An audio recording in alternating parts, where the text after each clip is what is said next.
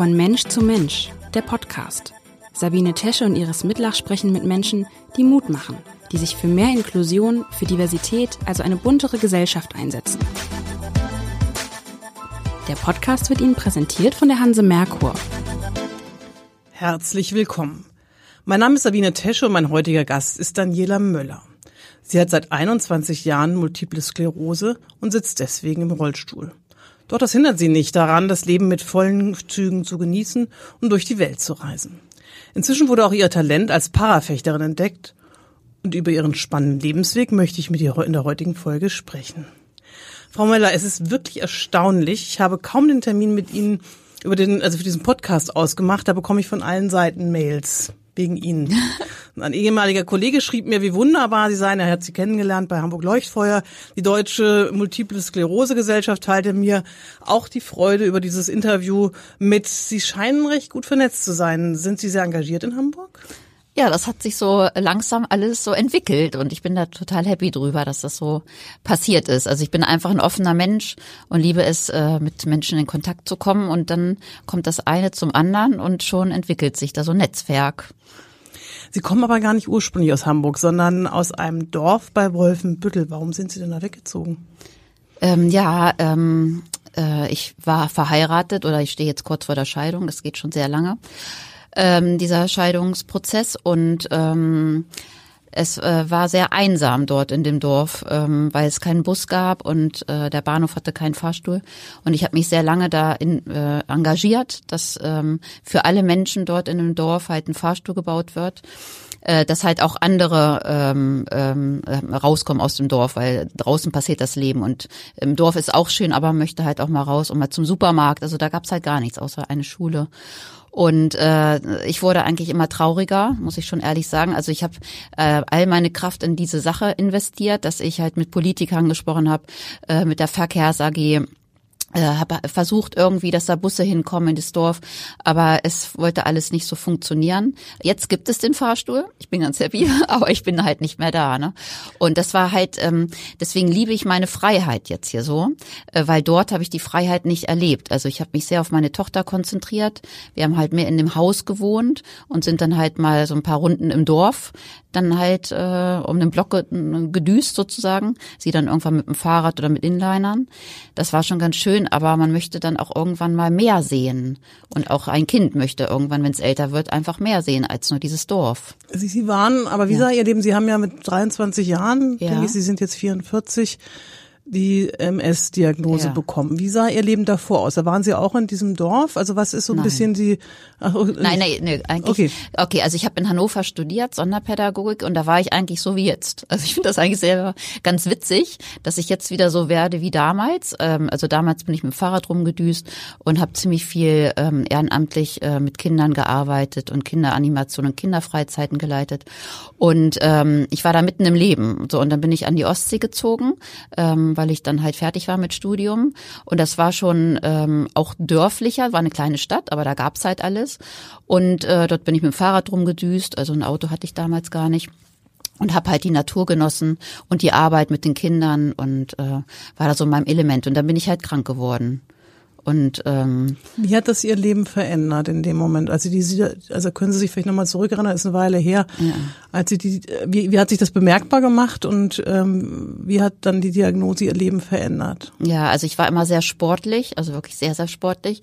Und dann wollte ich so eine Laufgruppe gründen mit älteren Damen und alle waren so hoch engagiert oder äh, und euphorisch. Oh ja, Daniela macht jetzt so eine Gruppe auf und dann wollten wir halt loslaufen und dann ganz plötzlich, ich weiß auch nicht, dann wollten die Beine einfach nicht mehr. Das war war dann so wie Pittiplatsch. Ich weiß nicht, ob man das noch kennt von Sandmännchen.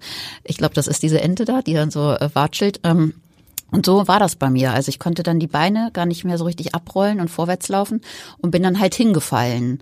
Und äh, das ist mir halt öfter passiert. Also ich habe das immer weggedrückt und habe gedacht, okay, äh, ich habe mir da gar keine Gedanken gemacht. Das war halt ein kurzer Aussetzer und komisch und weiter geht's. Ne? Also so wie man so als Sportler ist irgendwie. Da habe ich mir gar keinen Kopf gemacht. Aber als ich dann immer öfter gefallen bin, sollte ich halt zum Arzt. Und dann wurde ein MRT gemacht äh, von ähm, drei Bereichen, äh, Kopf, äh, Brustwirbel und ich weiß nicht, was das für. Also es war mehrere Schichten und dort haben sie dann die ganzen ähm, grauen Felder gesehen sozusagen und ja, die Ärzte wollten erst gar nicht so mit mir darüber reden, weil sie dann schon wissen, was dann passiert, äh, wenn man darüber spricht. Ähm, und so war es ja letztendlich auch. Also wenn man es dann weiß, ist man ja eigentlich schon ganz froh, dass man weiß, was man hat. Und ich war äh, äh, sehr offen habe das auch damals bei der Arbeit dann halt gleich gesagt, weil ich musste ja medikamentös eingestellt werden. Und das waren leider gleich so Spritzen und ich mag überhaupt keine Spritzen und eigentlich auch gar keine Krankenhäuser. Das haben die Ärzte da auch gemerkt. Also ich kam da immer ganz stocksteif, verkrampft schon an, weil ich keine Lust darauf hatte. Ich wollte eigentlich arbeiten und Spaß haben. Und wie hat sich die Krankheit entwickelt? Sie waren 23, ja. als Sie diese Krankheit bekommen haben. Sie waren offensichtlich noch nicht verheiratet ja. ähm, und hatten ja auch noch kein Kind wahrscheinlich, ja. oder? Nein. Und ähm, ist das relativ schnell gegangen? Mit den Schüben oder ähm, wie hat sich die letzten 20 Jahre nur mal von der Krankheitsverlauf ähm, die diese MS entwickelt? Ja, also ich, äh, ich wollte mich da jetzt nicht runterziehen lassen. Ich war ganz euphorisch. Also nicht euphorisch, sondern ich habe gedacht, ich weiß jetzt, was ich habe und jetzt mache ich was. Aber was mich halt ähm, runtergezogen hat, war, war halt dieses Spritzen, äh, dann Angst vor diesen Spritzen, dann immer irgendwelche Flash-Symptome, Notfalleinweisungen in Krankenhäusern. Und ich habe dann schon halt ab und zu mal gefehlt bei der Arbeit, was ich gar nicht wollte. Und ich wollte eigentlich immer gleich zurück. Und dann äh, hieß es halt aufgrund von Wirtschaftlichkeit, es waren ja so kleine Praxen im sonderpädagogischen Bereich, ähm, wird das zu teuer auf Dauer. Und das war schon für mein Ego, für mein Selbstbewusstsein schon sehr krass, muss ich sagen. Also und äh, die Kinder haben es auch nicht verstanden, warum ich dann äh, gegangen bin. Aber letztendlich musste ich gehen, weil ich da nicht mehr arbeiten konnte. Ich habe mich nicht mehr wertgeschätzt gefühlt. Ich wollte einfach äh, arbeiten mit dieser Krankheit, aber irgendwie ähm, haben alle immer schon nach vorne geschaut, also wie das in fünf Jahren ist, wie in zehn Jahren. Und so weit war ich ja noch gar nicht. Ich wollte ja eigentlich arbeiten wie immer. Mhm. Äh, und alle wussten es irgendwie besser. Also das mochte ich überhaupt gar nicht. Also es entgleitet einen so ein bisschen äh, das Leben, also diese Eigenständigkeit, ne? weil die Ärzte wissen natürlich viel über die Krankheit, das wusste ich vorher nicht. Mhm. Und alle wissen sie irgendwas, da muss man sich so ernähren, da muss man äh, dies und jenes machen. Man möchte eigentlich alles richtig machen, aber weiß gar nicht, was jetzt richtig ist. So, und dann habe ich meine Krankheit verheimlicht. Ich bin dann auch in den DMSG eingetreten, in den Verein und wollte auch keinen Schwerbehindertenausweis. Ich wollte das nicht und wollte eigentlich gesund sein. Also was natürlich so im Nachhinein äh, auch nicht sehr gut war. Also es ist schon gut, wenn man offen darüber redet und halt ähm, eher gute Arbeitgeber hat, die darauf dann Rücksicht nehmen auch. Das heißt, Sie haben gegenüber dem Arbeitgeber und auch äh, ja bei dem haben, nächsten. Bei haben dem Sie nächsten. gesagt, Sie haben kein MS. Ich habe dem das gar nicht erzählt, mhm. ähm, weil ich bin ja ab und zu nur gefallen und hatte, ich habe halt Symptome, die man nicht so sieht, äh, über die man auch nicht gerne spricht, aber ähm, ich rede darüber. Also ich bin auch inkontinent mhm. und ähm, äh, von der Blase und vom Darm. ist natürlich nicht schön, aber das kann man ja verbergen. Nur äh, dieses plötzliche Hinfallen und plötzlich nicht mehr irgendwas bewegen zu können, ähm, das ist schon für einen selber ähm, so ein bisschen beängstigend, weil man den Körper ja immer im Griff hatte. Und dann macht er plötzlich was, was man nicht möchte. Und man weiß nicht wann. Ne?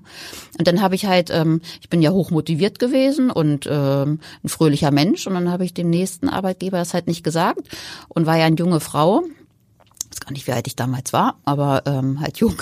Und ähm, ja, der hat mich dann gleich eingestellt und dann äh, natürlich wissen die dann nicht, was man hat. Und es hieß dann immer, ja, da ist noch ein Kind, was Hilfe braucht und da braucht noch ein Kind Hilfe. Und ich habe immer gerne geholfen, habe mich eigentlich selber immer mehr vergessen. Sich auch und, überfordert. Ja, überfordert und natürlich. Und dann gab's halt ähm, in der Stroke Unit, ähm, in der Starkanfallabteilung, dann halt Notfälle. Natürlich ist dann Daniela Möller dahin gedüst, weil da muss man ja helfen. Da habe ich auch gerne gemacht. Aber mein Körper hat wahrscheinlich schon innerlich gesagt, hier, denk jetzt mal an dich, aber ich habe es nicht äh, wahrgenommen. Und dann kam es halt zum großen äh, Peng sozusagen. Also der Körper wollte dann nicht mehr und dann musste ich halt selber eingewiesen werden. Und dann kam das halt alles raus ich hatte ja keinen ähm, ähm, Schwerbehindertenausweis und da muss man auch nichts darüber sagen.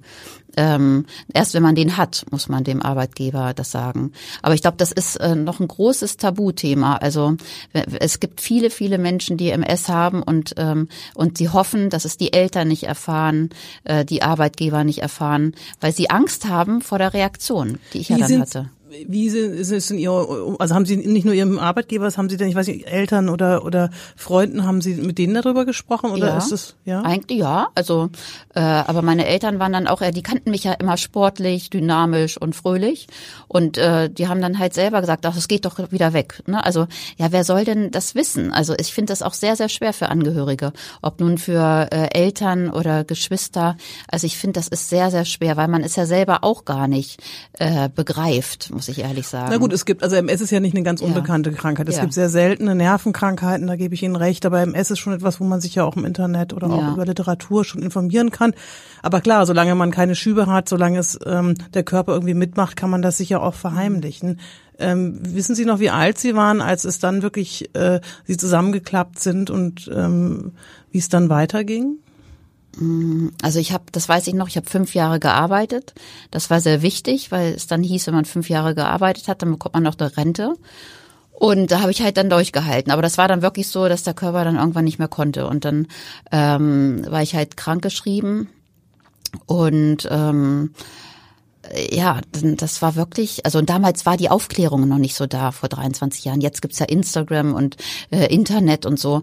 Also ich war auch nicht im Internet unterwegs. Da hatte man mal irgendwelche alten Bücher da im, äh, in der Bücherei gefunden oder so. Das war damals noch nicht so. Also heutzutage ist das, glaube ich, ganz anders. Also es wäre anders, wenn ich jetzt krank geworden wäre. Sie haben, ähm, wann haben Sie denn Ihren Mann kennengelernt? Wie war das? Ja, schon mit 18, 19. Der hat das eigentlich alles mitverfolgt, äh, wie ich halt krank wurde. Und ähm, ja, war natürlich auch nicht einfach für ihn. Aber wir haben dann einfach gedacht, das wird schon klappen. Also ich habe da gar nicht so negativ gedacht. Und dann haben wir halt geheiratet, auch in dieser schweren Phase, wo ich äh, dann nicht mehr zur Arbeit konnte. Und dann bin ich tatsächlich schwanger geworden. Dann bin ich tatsächlich schwanger geworden und äh, das war eigentlich wie so ein Wunder. Also die äh, ähm, Ärzte, ich habe ganz wenig nur noch gewogen und war also äh, ja, ich war nicht wirklich fit, aber mein Körper wollte unbedingt schwanger werden. Und das war so ein tolles Gefühl. Und das war halt auch so schön, weil da konnte mir ja auch keiner irgendwie reinquatschen erstmal, dass das ja nicht geht, weil das Kind war ja schon, also wurde ja schon produziert in meinem Körper. Ne? Und äh, das war schön zu sehen, wie im Körper dann in einem kranken Körper eigentlich ein ähm, Kind groß wird, sozusagen. Ähm, ist das ein Problem, wenn man MS hat und schwanger ist? Nein, das war gut. Also das wurde auch gesagt, dass man dann Cortison ausstößt in der Schwangerschaft und ich sollte mich halt schonen, war eine Risikoschwangerschaft. Ich hatte eine ganz tolle Frauenärztin, ähm, der ich sehr dankbar bin und die hat sich dann halt drum gekümmert, dass ich auch eine Haushaltshilfe bekommen habe und äh, nicht viel machen musste, sondern das ist ja für den Körper schon äh, genug äh, Arbeit, ne, da ähm, ja sich um äh, so eine äh, Entwicklung des Babys ne zu kümmern. Also ja und das äh, hat mein Körper ganz toll äh, hinbekommen. Also ich ganz gut hinbekommen. Und dann hatte ich halt eine ähm, ähm, Kaiserschnitt, alles ganz geplant, hat alles gut geklappt und dann war halt nur das nächste so, dass äh, ja das mit den mit den Beinen dann immer schlechter wurde. Also ich habe dann viel gelegen, habe aber viel gestillt. Also der Körper musste natürlich äh, plötzlich Sachen machen, die er vorher nicht gemacht hat. Ne? Also dann war halt die Milchproduktion da und äh, gehen wollte der Körper dann vielleicht nicht so. Ne? War, war die Milch wichtiger fürs Baby. Und äh, ja, aber ich habe mich ja gut gefühlt. Ich habe gedacht, wow, ich kann dem Baby Milch geben. Also das war, also ich habe mich richtig gut gefühlt. Das habe ich auch zehn Monate gemacht habe immer schön gestillt, hatte eine Aufgabe, aber äh, die Hebamme war, also ich habe das nur über ihn dann erfahren. Die hat dann wohl gleich gesagt, dass ich das Kind nicht ernähren könnte. Und ähm, das war gleich drei Tage nach der Entbindung oder so. Und das hat mich sehr traurig gemacht. Und dieses Gefühl, immer allen äh, beweisen zu müssen, dass man es doch schafft, äh, das kostet sehr viel Kraft. Also wenn dann die Leute wissen, dass man krank ist, dann möchte man ja das auch beweisen und dann geht man ganz oft über seine eigene Kraft. Das merke ich Aber immer Sie haben wieder. Ihr Kind jetzt stillen können. Ja. Sie haben zehn Tage, Ja. also zehn Monate lang auch eine Abwechslung gehabt. Sind Sie dann auf dieses Dorf gezogen auch? Und Ja, haben genau. gebaut? Ähm, Ja, wir haben dann, ähm, ähm, weil er dann in diesem Dorf halt Arbeit bekommen hat ähm, und ich halt Bausparverträge hatte und immer ein sehr sparsamer Mensch war, ähm, haben wir dann dort in diesem Dorf halt gebaut. Aber so im Nachhinein würde ich sagen, es hört sich zwar sehr krass an, aber ich habe eigentlich mein eigenes Gefängnis gebaut. Also das ist schon, das ist mir so vor ein paar Wochen erst bewusst geworden. Also man verarbeitet das ja so alles mhm. stückchenweise wie so eine Zwiebel ähm, von Haut zu Haut so. Und ich habe dann irgendwie gedacht, das war eigentlich wie ein Gefängnis. Also am Anfang war es natürlich toll, weil man halt ein Haus hatte, wo man sich drin bewegen konnte. Ne? Es war halt barrierefrei. Aber äh, was nützt einem ein Haus, wenn da kein Bus ist, wenn da kein Supermarkt ist, wenn eigentlich nichts da ist? Na gut, wenn man vorher kein Leben eines ja. Menschen mit Behinderung gelebt ja. hat, dann hat man vielleicht auch das nicht so im Blick. Ja, und ich war so aufs Baby fixiert. Also meine Tochter war mein Ein und Alles. Und ich habe ja immer gerne gespielt und, ähm, und äh, dieses Sprechen lernen. Ich fand das so toll, wie ein Baby dann die Sprache so äh, entdeckt. Und ähm, ich habe auch alles akribisch aufgeschrieben und gefilmt und aufgenommen und mit einem Kassettenrekorder, mit dem mein Vater mich früher aufgenommen hat. Also ich war da so voll in meinem Element am Spielen und in der Fantasie zu leben. Und wann kippte ähm, das? Ja, also das ging eigentlich so ganz gut. Da war ja noch ähm, die Schule in dem Dorf.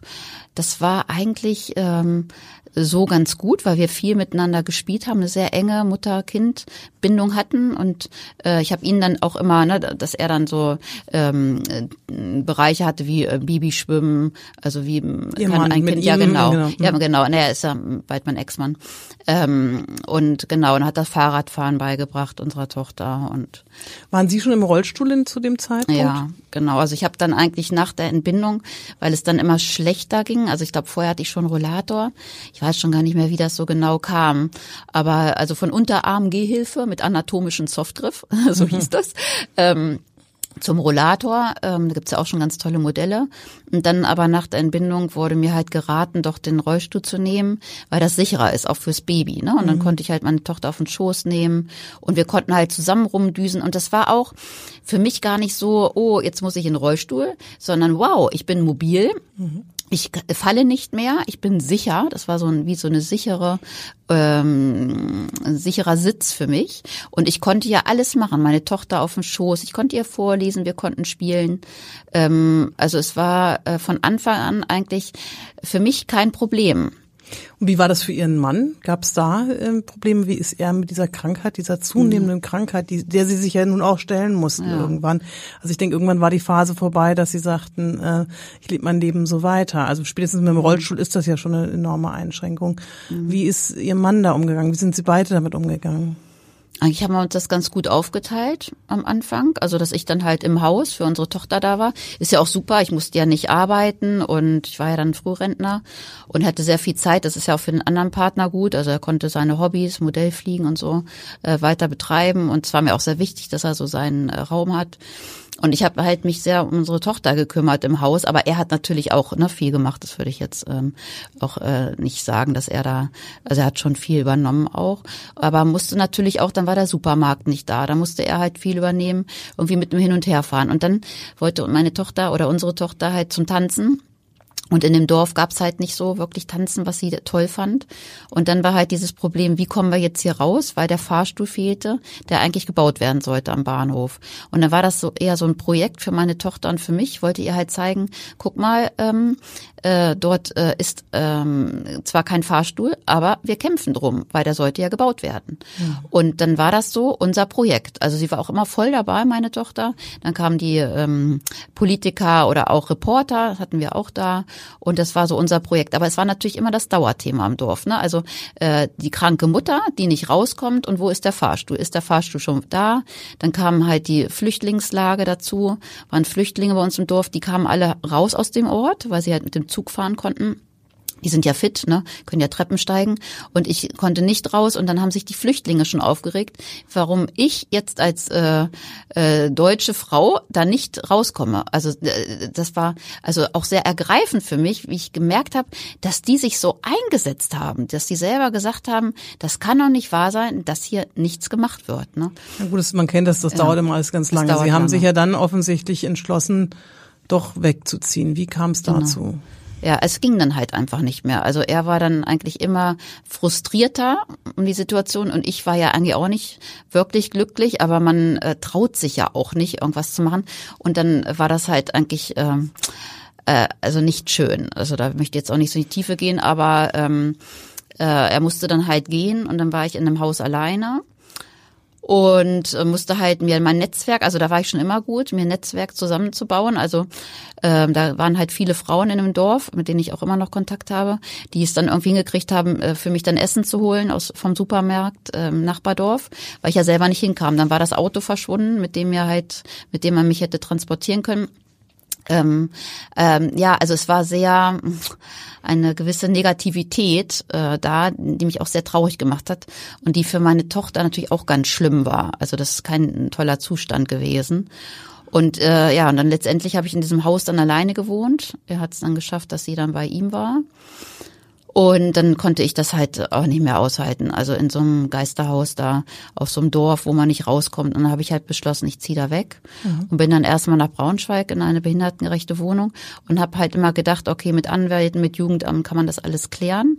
War auch sehr engagiert, war immer bereit zu Gesprächen, äh, Gerichtsverhandlungen. Also es war eigentlich dann immer nur diese Themen und das ist also für MS überhaupt nicht gut. Eigentlich für niemanden gut, weil das ist so ein Nervenkrieg, äh, den möchte keiner haben und so Herzschmerz und es war war wirklich nicht schön, was da ablief. Und er hat es dann halt geschafft, dass er das Aufenthaltsbestimmungsrecht bekommen hat. Also er hatte halt eine narzisstische Persönlichkeitsstörung. Ähm, ja, und ähm, ich habe halt MS, ja, ne, kann man ja nur nicht wegdrücken. Mhm. Und genau. Und wann kam es dann zu dem Entschluss? Sie haben sich ja dann irgendwann entschieden, doch nach Hamburg zu ziehen. Also ich kann mir, so wie Sie das auch andeuten, ich möchte mhm. da gar nicht so sehr in die Tiefe gehen. Das ist ja auch sehr schmerzhafter Prozess gewesen, dass es mhm. Ihnen da wirklich wirklich nicht gut ging. Ja.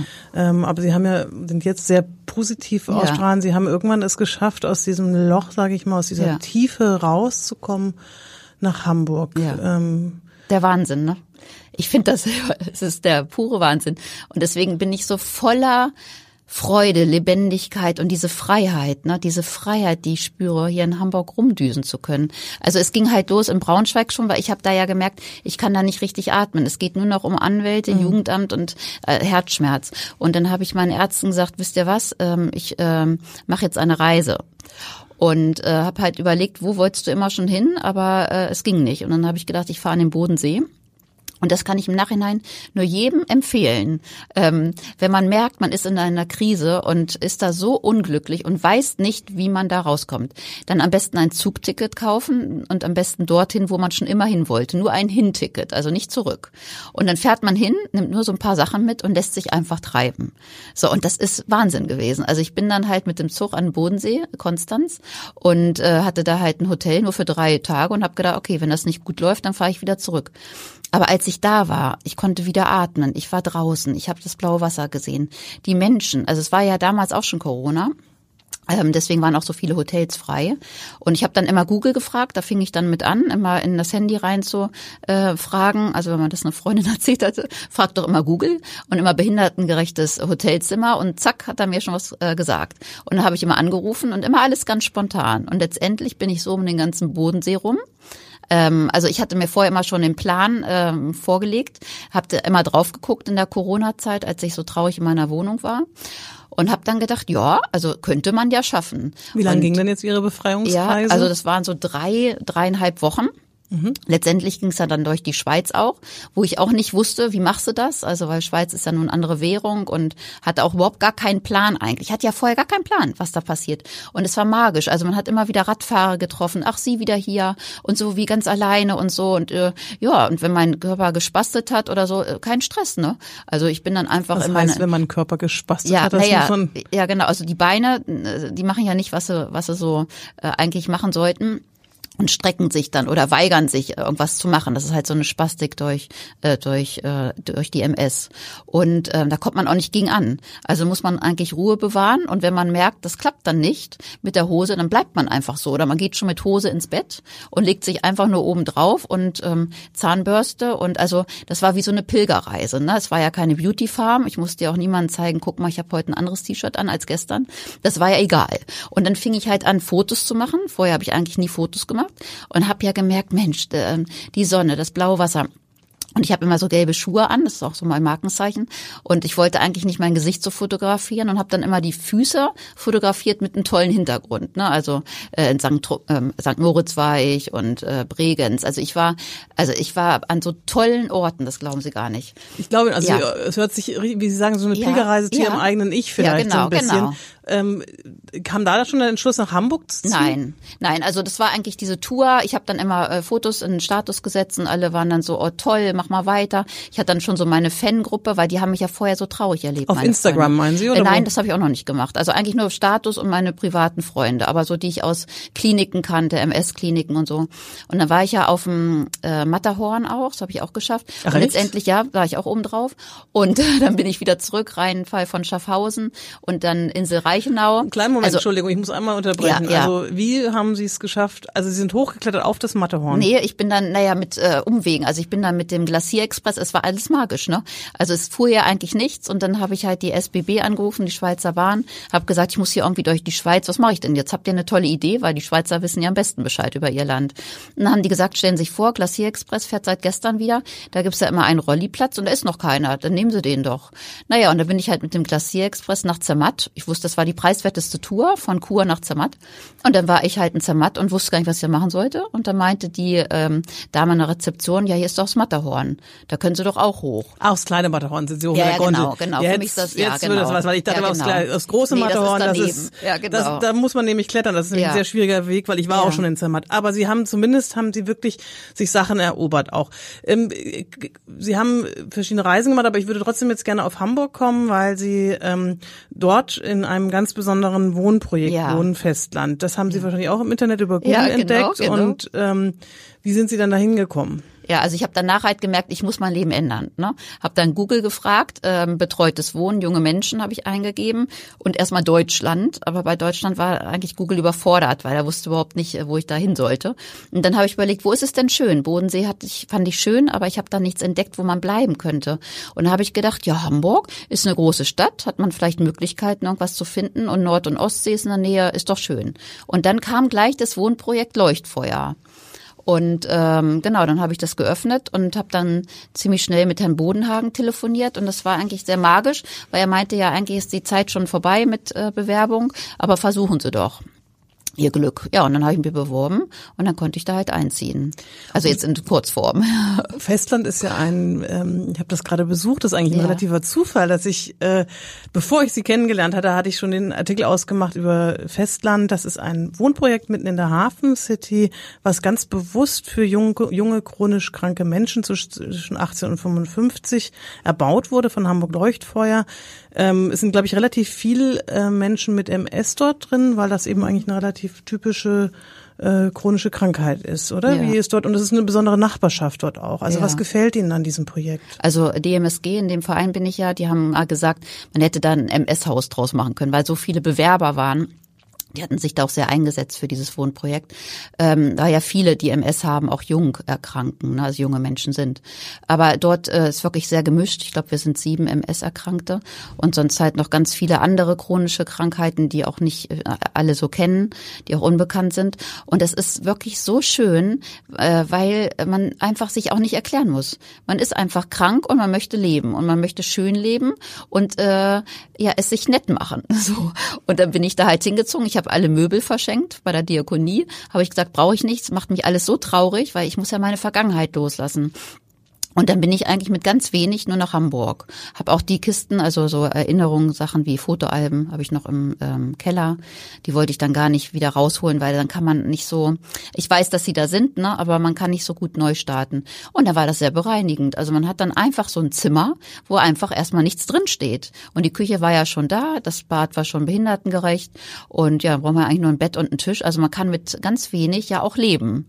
Also so minimalistisch. Und das war sehr, sehr schön. Und wenn man jetzt in meine Wohnung kommt, da ist richtig Leben drin. Also durch meine ganzen Abenteuer die ich ja so weiterhin gemacht habe dann, äh, die unterschiedlichsten Sachen, habe ich mir dann immer so kleine ähm, Andenken mitgenommen, ob es jetzt ein Stein war oder eine Muschel oder äh, halt ein Strohhut in Venedig oder so, weil ich den halt brauchte, weil die Sonne so schien. Wir waren irgendwie in Venedig auf einer Ja. Gondel, das hat mir Ja. ein Bekannter erzählt. Was Oh, war das da was toll. Besonderes? Oh ja, also ich habe dann immer gedacht, ja, was kann man denn machen von Hamburg, weil Hamburg so toll vernetzt ist. Also erstmal finde ich Hamburg super. Man kann sehr viel rumdüsen in Freiheit. Ich sag mal Rolli-Freiheit. Ich düse hier rum und äh, sehe auch kaum Barrieren, muss ich wirklich so sagen. Also das muss ich jetzt mir Ja. einhaken mal Ja. kurz, also weil wir haben ja schon unterschiedlichste Leute an dieser Ja. Ähm, von Mensch zu Mensch Podcast gehabt. Und Ja. würden Sie, also das erste Mal, dass ich höre, das ist relativ unkompliziert in Ja. Hamburg. Eigentlich würden Sie sagen, ist Hamburg eine inklusive Stadt, also eine barrierefreie Stadt? Ja, also ich empfinde das so. Wenn man vorher in so einem Dorf gewohnt hat, wo es nicht so war, ne, ist es ist so ein Glück hier. Also und allein die Rampen zu sehen, und denke ich, wow, da ist ja schon wieder eine Rampe und da ist wieder eine Rampe. Und die Menschen, die Hamburger, die sind alle so freundlich und auch viele ähm, Urlauber sind ja hier. Die freuen sich dann ja auch, weil sie endlich mal in Hamburg Urlaub machen können. Also es gibt ja sehr, sehr viele, die Hamburg auch lieben. Ja, und dann ist man so in so einem Schwung. Also da, ich kam dann immer mehr in diesen Schwung, weil ich ja dann draußen rumgedüst bin, weil mich das gereizt hat. Ich finde äh, Hamburg mit seinen Bezirken schon ganz spannend. Also und dann war ja Corona und es war ja immer alles nicht geöffnet. Aber mein Rollstuhl war ja geöffnet sozusagen. Ich bin einfach losgedüst, äh, war manchmal allein im Bus. Hab die Verkehrsnetze kennengelernt, also das fand ich in Hannover damals auch schon spannend im Studium. Wie kommt man wohin? Also Sie haben so richtig, wirklich so die, die Welt sich erobert. Ja, ja, also nachdem Sie ja. sagten, vorher ist ein Gefängnis, ist es ja dann so, ich bin wieder hier, Ja. ich erober die Welt. Herrlich, herrlich. Also dann und dann die Elfi und dann habe ich die Elfi mal gesehen und hab gedacht, oh, ist das herrlich. Du kannst jeden Tag zur Elfi und irgendwann waren da die Menschen oben auf der Plaza und da war es ja wieder eröffnet. Dann durfte ich da hoch und das so alles als Geschenk. Man sieht das alles so als dankbares Geschenk. Äh, dann, dann kommt der Schwung von ganz alleine. Und Sie haben ja dann, ähm, darüber schreibt nämlich Ja. mein Kollege Ja. jetzt auch in dem Artikel über Sie, das Parafechten für sich Ja. entdeckt. Also Sie wohnen jetzt seit einem Jahr in Hamburg, ist das richtig? Das Projekt äh, Festland ist ja auch erst vor knapp einem Jahr eröffnet worden. Und ähm, Sie sind dann zum, haben Sie eine Sportart, also Sie haben ja früher wahrscheinlich nichts mit Fechten zu tun gehabt, oder? Nein, doch? gar nicht, überhaupt gar Aber nicht. Ich habe ja Ballett gemacht. Okay. Eigentlich komplett was anderes, ne? Äh, Ballett und getanzt und ähm, Leichtathletik. Also ich kenne schon Wettkämpfe und auch so Medaillen und Urkunden damals, als ich noch jugendlich war. Also ich war mal sehr gut im Sport. Und dann habe ich da angerufen, hat die gesagt, ja, Sie sind die Erste. Da war ich auch ganz erstaunt, weil ich dachte, da sind schon 100 andere. Und da ging es durch Corona nicht. Also ich musste bestimmt ein halbes Jahr warten. Und als es dann losging, war ich ja richtig Feuer und Flamme. Ja, und seitdem bin ich jede Woche freitags da. Und äh, merken Sie Ihren Körper, dass Ihr Körper sich dadurch verändert, auch wenn Sie jetzt zweimal die Woche trainieren? Ist Ja, das, ja, also man spricht ganz andere Muskelpartien an, auch so die seitlichen Muskeln. Also äh, wenn ich jetzt rumdüse, ich düse ja wirklich viel, ne, beansprucht man ja immer die gleichen Muskeln und äh, da- und es hat ein bisschen auch was von Ballett. Also ich, äh, das, man denkt vielleicht erstmal, ist ja komisch, was hat denn Fechten Ballett zu tun?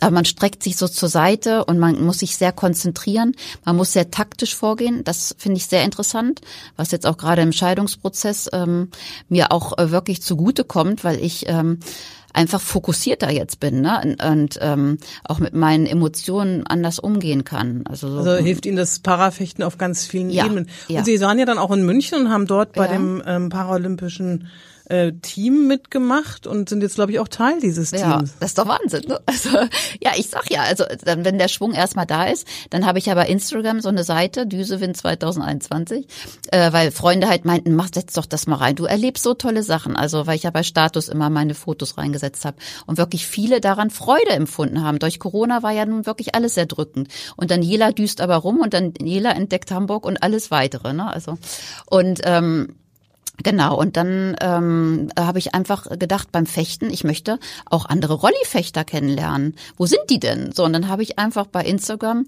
äh, Parafechten als Suchbegriff. Und dann habe ich die da immer geliked und habe dann irgendwann mal ähm, geschrieben, ich bin hier allein in Hamburg. Äh, und dann hat da einer zurückgeschrieben, ja, dann komm doch nach München. Und da habe ich gesagt, okay, so und dann war ich zwei Tage später war ich in München, äh, habe ich ja kein Problem mit, dann ich bin auch so spontan, gleich ein Zugticket und bin dann hin und das ist halt der äh, liebe Jürgen, der mich da jetzt trainiert und der hat äh, gleich mein Talent entdeckt und hat gesagt, ja super, du bringst da schon viel mit. Vorher hatte ich mit Aziz schon hier geübt in Hamburg und dann habe ich irgendwie einen Tag später gleich meinen Wettkampf gehabt. Also es ging alles ganz schnell. Und haben ja auch schon Wettkämpfe gewonnen. Ist es denn Ihr Ziel, dann auch irgendwie bei den Paralympischen äh, Paralympics mitzumachen? Ja, also so Step by Step immer immer mehr, ne? Also ähm, weil mir das wirklich ganz viel gibt. Also ähm, also äh, für für den ganzen für den Körper, für die Seele, für Selbstbewusstsein und einfach auch die Fechter. Das ist so eine eigene Familie. Ist ja jetzt nicht so ein Sport, den jeder macht. Und äh, ja, die halten so zusammen und so und so mitmenschlich und es sagt wahrscheinlich jeder zu seinem, seiner Sportart. Aber für mich ist das was Tolles jetzt, weil ich endlich einen Sport gefunden habe, der zu mir passt. Also es gibt ja viel Rollstuhl, Basketball und ähm, also ganz viele Sportarten. Aber ich glaube, das wäre jetzt nicht so meins. Also ich finde das gut, äh, zu sitzen sich zu fokussieren, auch so taktisch so zu überlegen, wie kann man blöffen, wie kann man taktischen Punkt bekommen. Also es tut mir unheimlich gut. Es ist wirklich ganz toll. Frau Möller, ich habe das Gefühl, Sie haben in ganz vielen Punkten ja. etwas gefunden, was zu Ihnen passt. Sie haben die Stadt gefunden, die zu Ihnen passt. Sie haben die Sportart gefunden, die zu Ihnen passt. Vielleicht haben Sie auch bald wieder einen Mann, der zu Ihnen passt. Also vielleicht ist das Leben ähm, tatsächlich, ähm, bringt noch ganz viel Überraschung, habe ich das Gefühl. Ich danke Ihnen ganz, ganz herzlich. Sie sind eine richtige Mutmacherin. Ähm, ich hoffe auch, dass anderen Leuten, die jetzt vielleicht einen ähnlichen Erkrankungen haben, damit auch Mut gemacht wird. Und man kann sie ja auf Instagram verfolgen. Wer weiß, vielleicht sehen, sie, sehen wir sie irgendwann mal bei Paralympischen Spielen. Herzlichen ja, Dank. Ja, vielen Dank fürs Interview. Dieser Podcast wurde Ihnen präsentiert von der Hanse Merkur. Weitere Podcasts vom Hamburger Abendblatt finden Sie unter abendblatt.de slash podcast. Hier finden Sie auch alle aktuellen Podcast-Themen und unseren neuen Podcast-Newsletter.